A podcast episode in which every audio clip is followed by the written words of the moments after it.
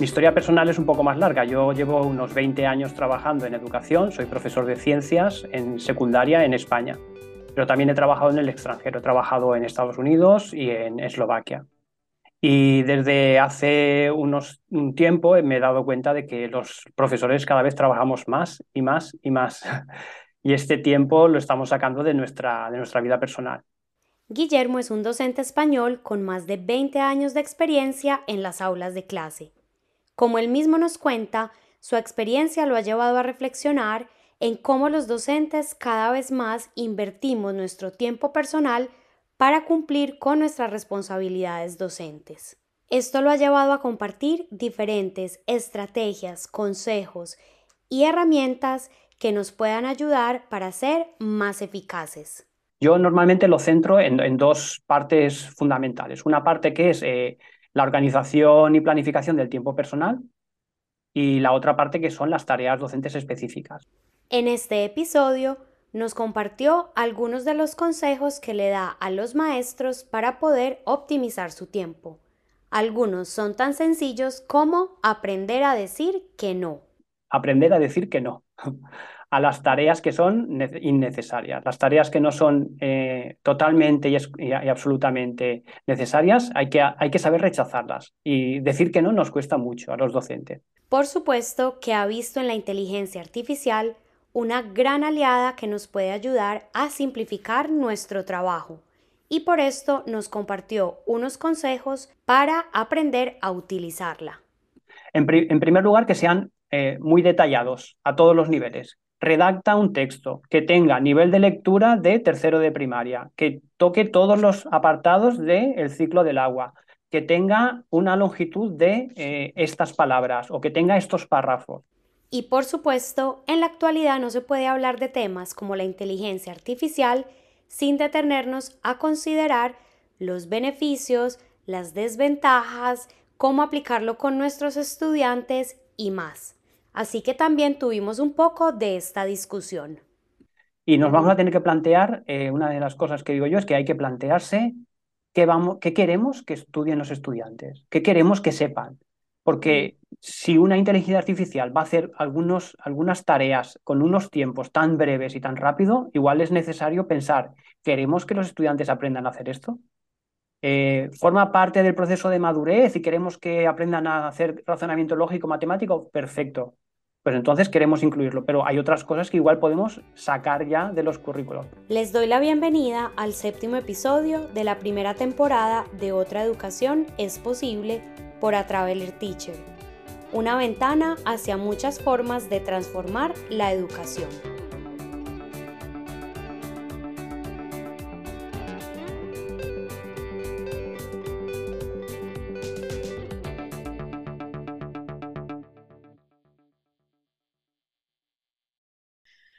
Hola Guillermo, ¿cómo estás? Quiero darte las gracias por estar aquí conmigo y con mi comunidad en este séptimo episodio de Otra Educación es Posible.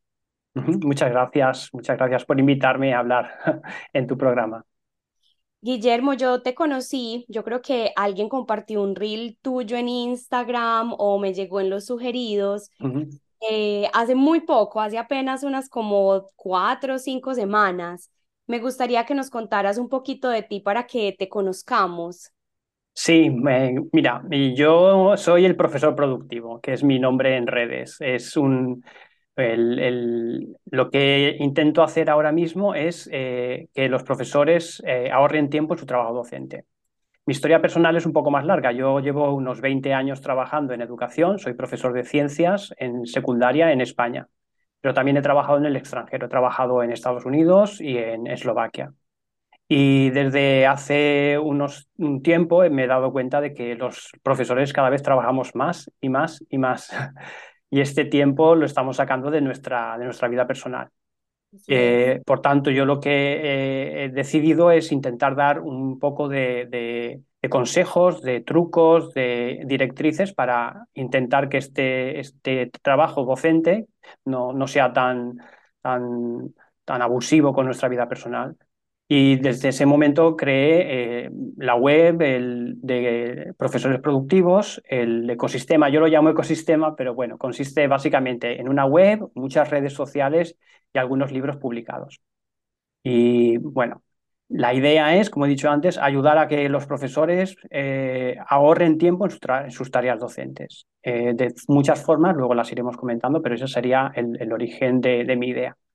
Ahora mismo, de hecho, estoy centrado en este proyecto y otros proyectos personales que tengo, por ejemplo, ahora con la inteligencia artificial, pero eh, yo el, tiempo que he trabajado me he dado cuenta de que tal vez desde los últimos 10 años ha habido un aumento significativo de, tareas en el, en el trabajo docente, sobre todo administrativas, que son las que más pesan probablemente.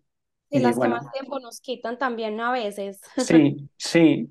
Y, son las que menos además van eh, acordes a nuestra vocación, porque somos profesores por una, por una vocación docente de dar clase y de trabajo con los estudiantes, pero luego eh, las tareas administrativas que forman parte eh, no las tenemos tan bien asimiladas y nos cuesta mucho más ponernos con ellas y bueno, no es el trabajo que, que, nos gusta, la verdad, y por eso nos pesan más en la mochila que, que cargamos, la verdad. Totalmente de acuerdo contigo. A mí son las que más pereza me dan, las que más mm. voy dejando para después, para después, para después. Sí, sí. Me cuesta sacarme el tiempo para eso. Yo también, ya habíamos comentado, yo también estoy en un programa de intercambio en Estados Unidos, lejos de donde tú estuviste. Yo estoy en Carolina del Norte. Tú estuviste en Illinois, creo que fue. En Illinois, sí, en un pueblo cerca de Chicago que se llama Cicero. Estuve ahí un, curso completo, dando clase en, en, en sixth grade, en el sexto grado, el último grado de primaria. ¿Cómo te pareció la experiencia? No es el tema, pero así brevemente. Sí, sí, sí, sí, me pareció muy interesante, pero muy, muy intensa, muy intensa. El cambio cultural y el cambio de, de trabajo es, es, es grande y cuesta adaptarse y cuando ya estás adaptado eh, es, es difícil mantener el ritmo. El, Además, yo venía de España, eh, de zonas donde no hacía tanto frío y el invierno de Chicago me resultó bastante problemático. Tuvimos una tormenta de nieve de dos días brutal y fue, fue, fue duro. Pero bueno, bien, como experiencia interesante, como trabajo no es el que quiero hacer el resto de mi vida. ¿Y Eslovaquia? Eslovaquia muy interesante, fue donde empecé yo a trabajar de profesor son unos programas de, bilingüismo que hay, hay institutos eh, que se dan clases en español y son para estudiantes seleccionados, por lo tanto, digamos que allí tuve una experiencia muy, muy, muy agradable y, y, muy, muy enriquecedora a nivel cultural y a nivel eh, social también. Y como digo, es un sistema, el europeo, más adaptado a lo que yo entendía y, me costó un poquito menos, a pesar del cambio cultural por el idioma, pero me costó menos adaptarme allí. Bueno, y ahora sí, el tema por el que quería tener esta entrevista contigo, tal y cual como lo acabas de decir en tu introducción, yo he mm. visto que el enfoque de lo que tú compartes con los docentes es que el trabajo docente no constituya una dedicación de tiempo tan grande que invada nuestra vida personal y creemos inclusive al final quemados por el exceso de trabajo y queriendo dejar la profesión y buscar otras cosas. Sí, sí. Creo que cualquier docente que escuche esta afirmación va a estar de acuerdo, o sea, no, no creo que el punto sea de convencer a nadie, creo que todos pensamos lo mismo. La pregunta que nos surge es, ¿y cómo logramos eso? Sí, sí. ¿Cuáles serían los principales consejos que tú nos compartirías? Bueno, la, verdad es que cada, cada, persona es un mundo y cada, cada circunstancia personal no, no, no, es generalizable a, todo, a todos los docentes, a todos los profesores. Sin embargo, sí que hay algunas directrices que se pueden aplicar. Yo, yo lo que he intentado hacer es eh, las técnicas generales de productividad, aplicarlas al trabajo docente, al trabajo de profesor, que no es una cosa que se haya hecho. Y luego, por supuesto, todos los, los trucos que he ido yo integrando en mi trabajo, porque he tenido épocas en que tenía muchísimos estudiantes y muchísimo trabajo, pues eh, tratar de reciclarlos. Yo normalmente lo centro en, dos partes fundamentales. Una parte que es eh, la organización y planificación del tiempo personal y la otra parte que son las tareas docentes específicas, que algunos eh, fallamos más en unos y en otros. si vamos por partes, por ejemplo, la, la, planificación personal y la organización personal, hay dos, dos puntos importantes que son los, los que más tiempo eh, con los que más tiempo podemos ahorrar. El primero es aprender a decir que no a las tareas que son innecesarias. Las tareas que no son eh, totalmente y, absolutamente necesarias, hay que, hay que saber rechazarlas. Y decir que no nos cuesta mucho a los docentes.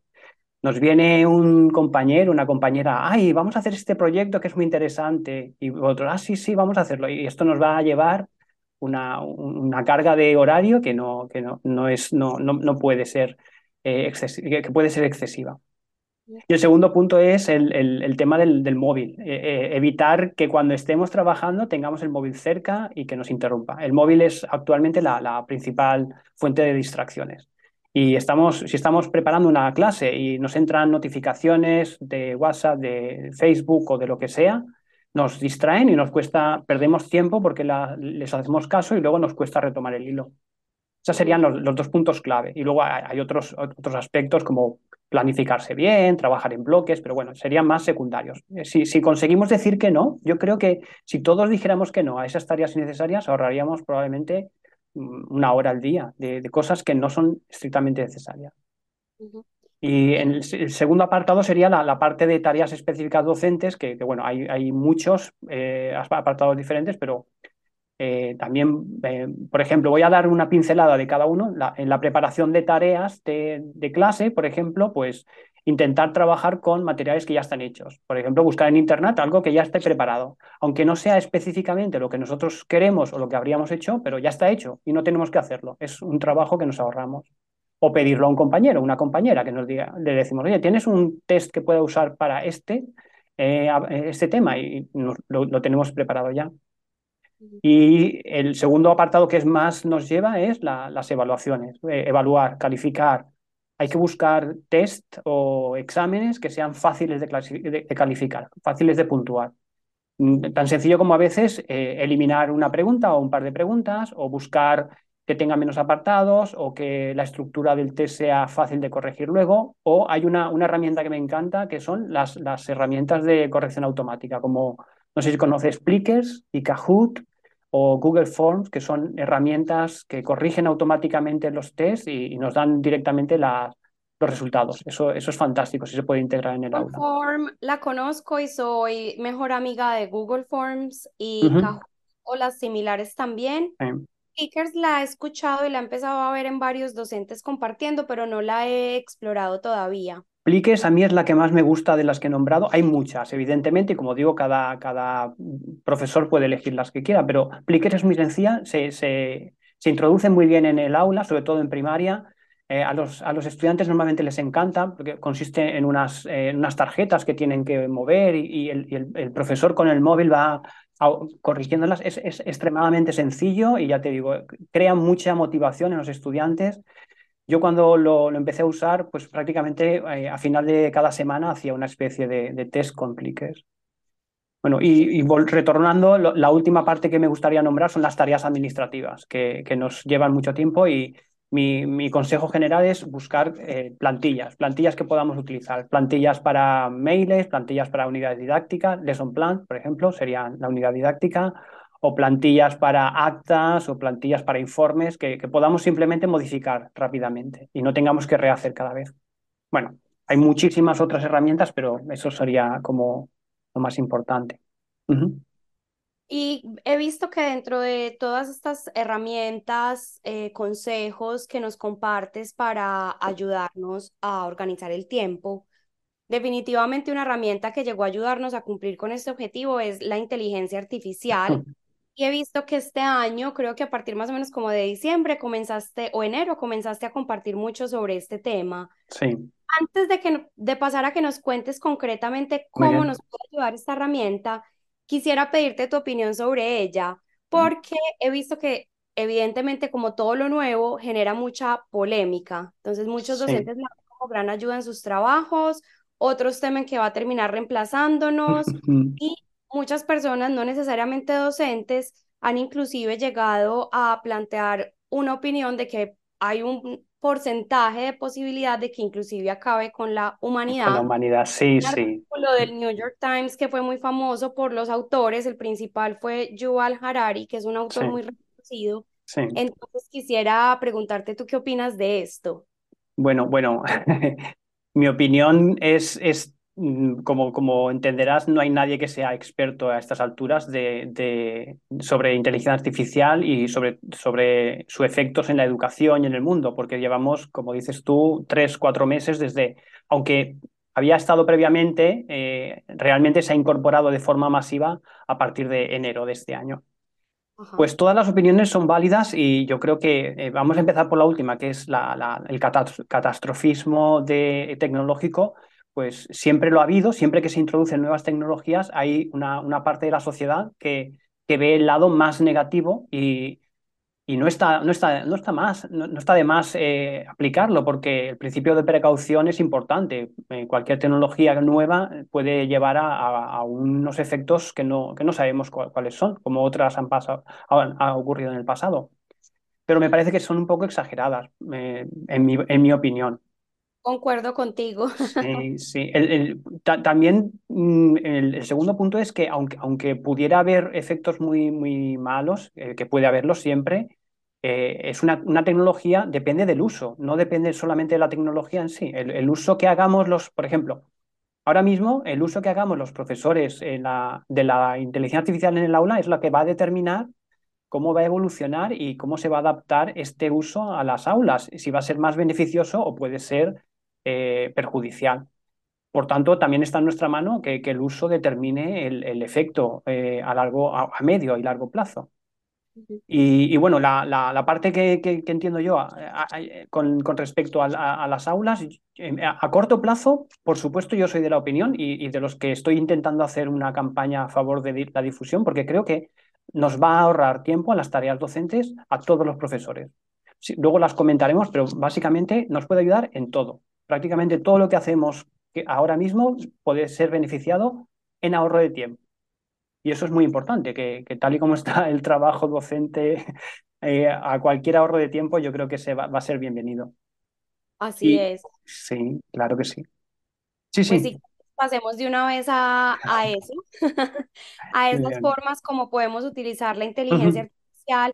Me imagino que tú la has explorado en una cantidad impresionante y de pronto no nos da el tiempo y no nos queremos extender mucho. No, no. Pero lo que has considerado como más importante que pueda ir ayudando a los profes a comenzar a explorar la herramienta, porque hay muchos que todavía ni siquiera se han atrevido a abrirla y a mirarla. Entonces, de pronto, las, eh, como los, las formas de uso más básicas. Sí. Bueno, ya yo me, para, lo, primero que digo es que, que, hay, que hay que ponerse ya. Eh, eso es el mensaje que estoy lanzando a todo el mundo, es que hay que, hay que, hay que empezar ya, porque va todo muy, muy rápido. Eh, aquí el tiempo de semanas es, es, es brutal. En, en, una semana salen cientos de nuevas aplicaciones. Por tanto, en cuanto antes nos pongamos, mejor. El segundo punto que remarco siempre es que es muy fácil de usar. Eh, si, habéis visto algunos vídeos, usar la herramienta que es la, que ahora va, en cabeza, que es ChatGPT, es muy sencillo, es un chat. Tú tienes una, pantalla con un, apartado, una caja donde escribes, preguntas y él te responde y es, es fantástico. Es, muy, muy sencillo. No requiere programar, no requiere un eh, aprendizaje eh, complejo, es muy sencillo. Por tanto, yo animo a todo el mundo a, que, que, se ponga ya. Y el tercer punto es que eh, ahora mismo hay, ya estamos empezando tres meses y ya hay muchísimas herramientas de inteligencia, artificial. Yo, ahora mismo no, ya no soy experto en ninguna. Me, me, he apoyado muchísimo en ChatGPT porque es la que le veo más posibilidades, más directa, pero hay otras muchas herramientas que van a funcionar bien. Y lo que puedo decir, por ejemplo, ChatGPT trabaja muy bien con los contextos, con textos de todo tipo, y, los profesores normalmente trabajamos con todo tipo de textos. Textos eh, educativos podemos generar tan sencillo como las unidades didácticas, los famosos lesson plan, los podemos generar en, en, dos minutos. Le damos unas directrices adecuadas y nos genera esa, esa unidad didáctica.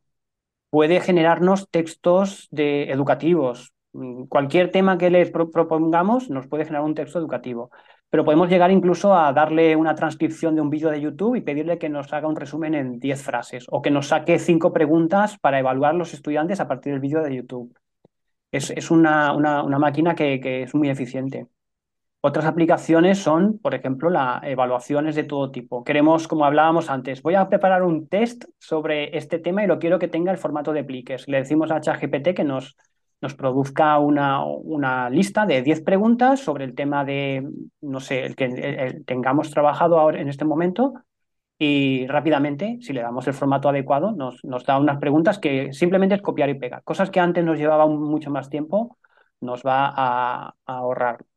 Y la parte administrativa es, es, fantástica porque responde los mails de todo tipo, de familia, redacta todo tipo de informes, eh, le puedes dar las, las, anotaciones que tengas de un estudiante, le dices, mira, tengo estas anotaciones de estudiante, de académicas, de comportamiento, eh, haz un té, eh, perdón, redáctame un informe que pueda enviar a la familia por un mail.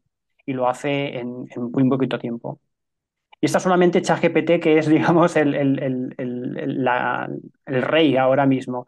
Pero luego hay herramientas eh, de, de, otro tipo. Por ejemplo, hay algunas fantásticas para los que trabajan con presentaciones, que le damos un, unas instrucciones y un texto y nos genera una presentación con imágenes de inteligencia artificial y con un diseño totalmente vanguardista o algunas aplicaciones que generan directamente eh, vídeos automáticamente a partir de un texto, unas instrucciones. Es, es, es increíble. De hecho, yo últimamente ya estoy en el siguiente nivel, digo que todo lo que podáis imaginar se va a poder conseguir con herramientas de inteligencia artificial, porque eh, es tan potente y avanza tan rápido que, que, cualquier cosa que se, que se imagine, no sé, pensad en cualquier tipo de aplicación que nos ahorre tiempo o, simplemente de ocio o de, todo tipo, se va a conseguir y se va a conseguir de forma rápida y en, muy poquito tiempo. Por tanto, ¿qué no, no puede hacer la inteligencia artificial por nosotros? Pues prácticamente lo puede hacer todo, todo sin problemas y nos va a ayudar en, el ahorro de tiempo que es importante.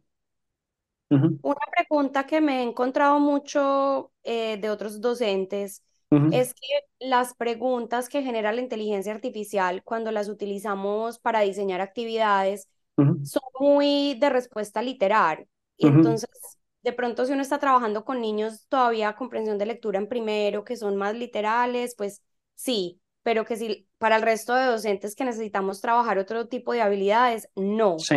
Creo que esto se liga a lo que decías anteriormente de que es muy importante darle las directrices adecuadas. Sí.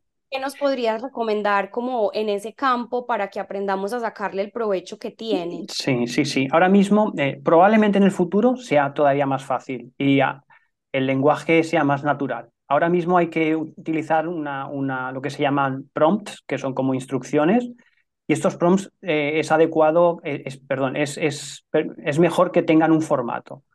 Yo, yo, doy normalmente cuatro consejos básicos. Hay, hay, muchos más, pero los cuatro consejos básicos son, en, en primer lugar, que sean eh, muy detallados a todos los niveles. Queremos, queremos una actividad muy específica para un nivel, podemos decir, mira, quiero esta actividad para este nivel, con este objetivo, con este número de preguntas, con este número, por ejemplo, queremos un texto. Voy a poner un ejemplo muy concreto. Queremos un texto que explique el ciclo del agua, adaptado a primero de, no sé, primero no, a primaria. Entonces le decimos, mira, redacta un texto que tenga nivel de lectura de tercero de primaria, que toque todos los apartados del ciclo del agua, que tenga una longitud de eh, estas palabras o que tenga estos párrafos y que hable también del el uso del agua por el ser humano. Y ChatGPT nos redacta unos textos con, muy, muy, muy específicos con esas instrucciones. Eso sería el primer, primer consejo. El segundo consejo, que es la forma más sencilla, siempre lo digo, la forma más sencilla de conseguir buenos resultados rápidos es dar ejemplos. Por ejemplo, yo mm. quiero una, un test de respuesta múltiple y quiero que los haga como yo los hago. Y le digo, mira, quiero que me hagas, sigo con el ejemplo del ciclo del agua porque soy de ciencia. Sí, sí, adelante. Quiero que hagas un test de respuesta múltiple con 10 preguntas. ¿eh?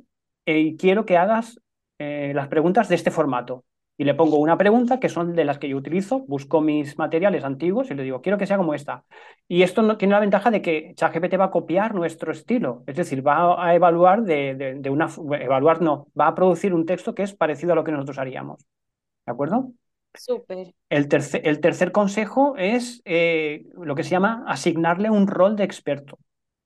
Eh, por ejemplo, si yo quiero que me dé un buen texto para primaria, del ciclo del agua, le digo que actúe como un maestro de primaria que está explicando a tercero de primaria, por ejemplo. ¿Entiendes? Eh, si quiero un buen texto para un nivel más alto de bachillerato, le pido actúa como si fuera, es decir, le pedimos ese rol.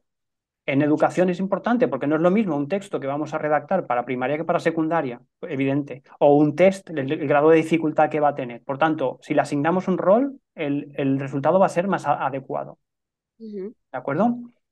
Y, el, y el último consejo de, sobre, para sacarle el, máximo rendimiento a, ChatGPT eh, sería em, eh, establecer conversaciones con ChatGPT. Me parece una tontería hablar con una máquina, ¿no? Pero eh, nos da un resultado que no nos convence. Le decimos, mira, no me gusta del todo, cambia esto.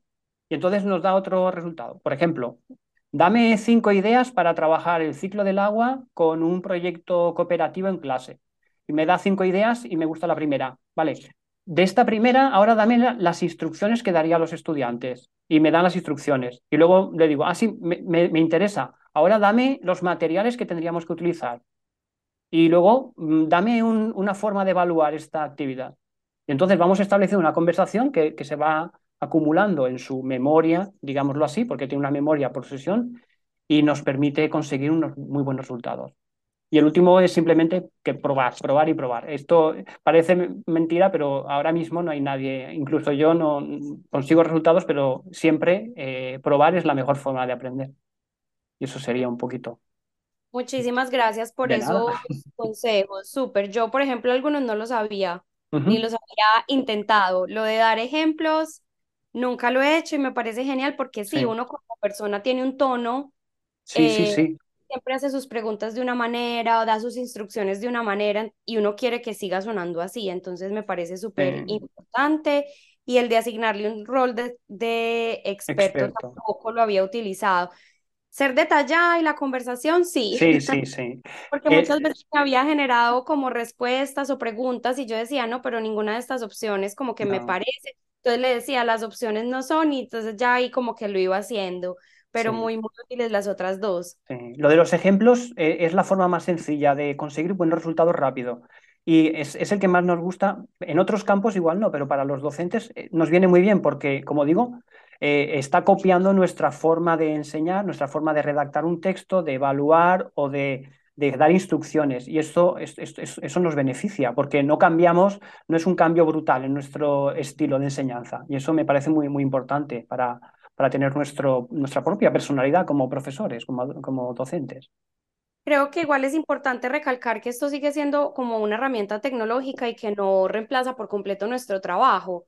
Siempre es muy importante que si lo utilizamos, eh, revisemos, porque a mí me ha pasado, por ejemplo, con ejercicios de matemáticas, em, multiplicación, división, suma y resta de fracciones, que ha cometido errores. Entonces no podemos simplemente pedirle, genérame 10 preguntas con opción múltiple, cuál es la respuesta y asignarlo, sino que debemos, al menos en este momento, todavía tomarnos el tiempo para revisar. Sí, sí, sí. Eh, actualmente hay que revisarlo todo. Eh, el, nuevo modelo GPT-4 ha mejorado el tema del razonamiento lógico-matemático, pero sigue cometiendo errores. Por tanto, hay que revisarlo. Pero aún así, yo digo que aunque tenga esos pequeños fallos, pues le pedimos 10 preguntas y 8 podemos utilizarlas, pues le pedimos que nos haga 5 más y elegimos otras dos.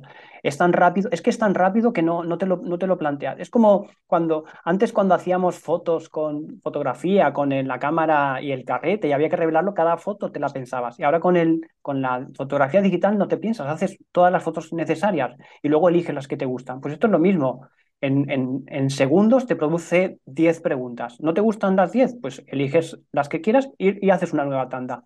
Además, tiene, curioso, parece un poco contrasentido, pero tiene cierta creatividad. Le damos el mismo prompt y no siempre da las mismas respuestas. Eh, cambia, cambia, cambia el, resultado final. Y eso, eso es interesante también para, para nosotros, no tener siempre la, misma repetición. No es como, como una máquina automática. Sí, yo definitivamente, aunque he encontrado errores algunas veces en las preguntas o en las respuestas, lo he seguido utilizando por lo que tú dices, pues de las 10 que le pedí se equivocó en una, simplemente cojo esa y le pido que la corrija. Quería preguntarte también ya para terminar, así, como nosotros, así como nosotros como docentes lo empezamos a utilizar porque nos facilita el trabajo y tú mismo lo decías, podemos tomar un video de YouTube y pedirle que nos haga el resumen pues ha surgido este debate de qué hacer con los estudiantes, porque también ellos, si tú les asignas la lectura de un libro, pues ya no se lo van a leer, sino que le van a decir, eh, hazme un resumen del el libro o lo que sea que el profesor les haya encargado. ¿Qué consejo darías tú o qué has pensado sobre cómo tratar esto con los estudiantes? Madre mía, madre mía, este, este es el tema que más me preguntan, si te lo puedes creer. Evidentemente es... Sí, sí, sí, es un... Eh, yo veo dos, dos, dos visiones, una al corto plazo y, otra a largo plazo. En el corto plazo, que es el curso que viene, pues hemos de, hemos de cambiar nuestra forma de evaluar y nuestra forma de asignar tareas. Y, se me ocurren dos opciones que, que, podría ser o todo lo que hacemos lo hacemos en el aula, en el tiempo de aula, con una supervisión y con un, un apoyo y con nuestra, nuestro consejo, nuestra directriz como, como docentes, o si mandamos tareas para casa, que sean tareas que no se puedan hacer con inteligencia artificial. Y eso cada vez es más difícil, porque cualquier cosa que se pueda hacer con inteligencia artificial se va a hacer con inteligencia artificial. Resumen, eh, tarea de todo tipo de texto, cualquier tipo de eh, responder cualquier pregunta. De hecho, eh, la inteligencia artificial está sustituyendo a los profesores particulares y a las academias online. Por tanto, el próximo curso hay que pararse un poquito y pensar, ¿qué quiero que, hagan? ¿Quiero que lo hagan en clase o quiero que lo hagan en casa? Si quiero que lo hagan en clase, yo lo superviso. Y si quiero que lo hagan en casa, tiene que ser sin que, no se pueda hacer con inteligencia artificial. Y luego a largo plazo hay que pensar, hay que, pensar que va a cambiar la sociedad. El cambio va a ser tan brutal en tan poco tiempo que va a cambiar. Y nos vamos a tener que plantear, eh, una de las cosas que digo yo es que hay que plantearse qué, vamos, qué queremos que estudien los estudiantes, qué queremos que sepan. Porque eh, si una inteligencia artificial va a hacer algunos, algunas tareas con, algunas, con unos tiempos tan breves y tan rápido, igual es necesario pensar, ¿queremos que los estudiantes aprendan a hacer esto? Eh, ¿Forma parte del proceso de madurez y queremos que aprendan a hacer razonamiento lógico matemático? Perfecto. Pues entonces queremos incluirlo, pero hay otras cosas que igual podemos sacar ya de los currículos. ¿Por qué? Porque eh, Pensemos en el trabajo. Si va a haber un trabajo que pueda hacer una inteligencia artificial, ese trabajo va a desaparecer. ¿Para qué vamos a estar preparando a unos estudiantes para que sepan hacer ese tipo de trabajo si no lo van a hacer nunca? Va a ser sustituido totalmente. Bueno, esto, esto va a ser complejo porque nos va, nos va a llevar a contradicciones, contradicciones que no vamos a saber eh, asimilar en el, corto plazo, como digo, porque vamos a probar cosas, unas funcionarán y otras no, pero bueno, eso forma parte también de, del proceso de, aprendizaje. Eh, probar, errar, eh, cambiar, acertar. Lo que acertemos lo vamos incorporando y lo que no lo vamos eliminando. Y, bueno, y supongo que va, va, va a producirse una integración de la inteligencia artificial. Que, una de las cosas que quería, quería, nombrar es que yo veo como, como unas posibilidades inmensas en la personalización del aprendizaje. Unos estudiantes que tenemos eh, problemas ahora de atender porque tienen diversos ritmos de aprendizaje o diversas dificultades de aprendizaje, con un cotutor que esté apoyado en inteligencia artificial, que esté adaptado a sus necesidades, que responda de, acorde a sus necesidades y a su, a su nivel de, aprendizaje, nos puede facilitar mucho a la tarea como docentes y puede eh, suponer un cambio, una, un, lanzamiento en el, en el aprendizaje personalizado, que es una de las cosas que, es más difícil de llevar en un sistema educativo eh, general, ¿sabes?